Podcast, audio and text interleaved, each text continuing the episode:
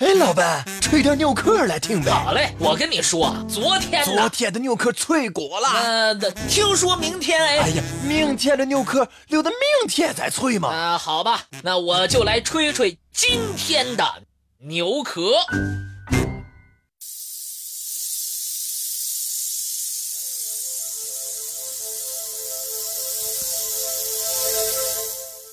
一九一二年四月十五号。是个悲惨的日子。这一天，英国豪华客轮泰坦尼克号在驶往北美洲的处女航中不幸沉没。多少年来，泰坦尼克号沉没的真正原因一直是人们探索的焦点。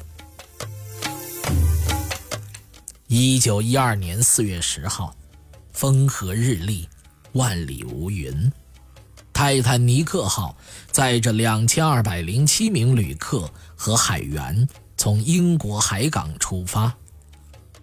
这一艘巨轮被誉为“海上皇后”、“海上城市”，它配备了当时世界上最好的水手、最先进的设备，载着无数人的希望，开始了它的处女航。但是，厄运发生了。这艘永不沉没的巨轮遇上了海上杀手——一座漂浮的冰山。十秒钟，短短的十秒钟的碰撞，这座海上城堡渐渐隐没在了大海之上。一千五百一十三名旅客葬身海底。这一时刻。定格在一九一二年四月十五日的凌晨，从此，泰坦尼克号成了人们心中的海市蜃楼，成为航海史上的一个符号。但，这场海难也引起了后世的思考和沉痛的回忆。一九一二年四月十四日黄昏，海上气温开始下降。泰坦尼克号船员有人意识到会有冰山出现的可能性，但能见度很低的海面上，一种侥幸的心理在作祟。巨轮依然前行，夜幕笼罩了整个大海。经验丰富的史密斯船长像往常一样布置了警戒冰山的瞭望哨。二十三点四十分。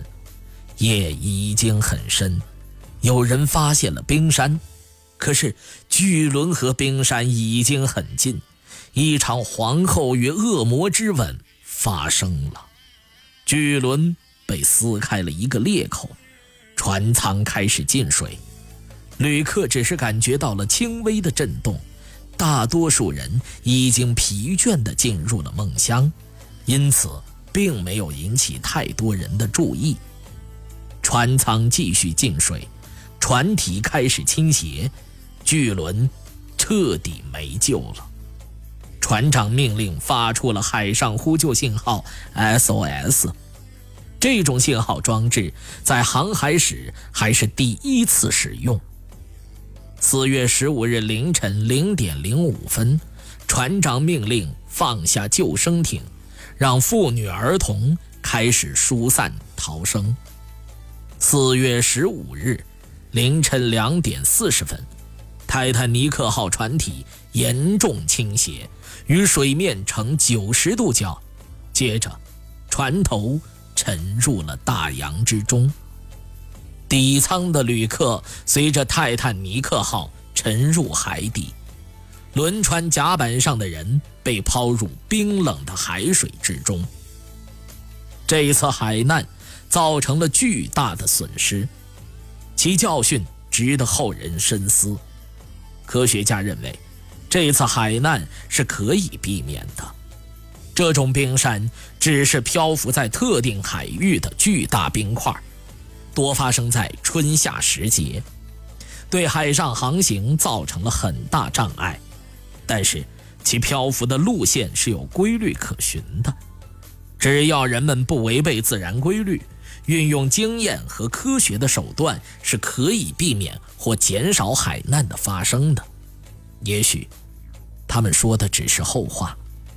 在当时的自然条件和科学手段下，怎样不让泰坦尼克号沉没，这也许只是一种臆测，依然改变不了继承的事实。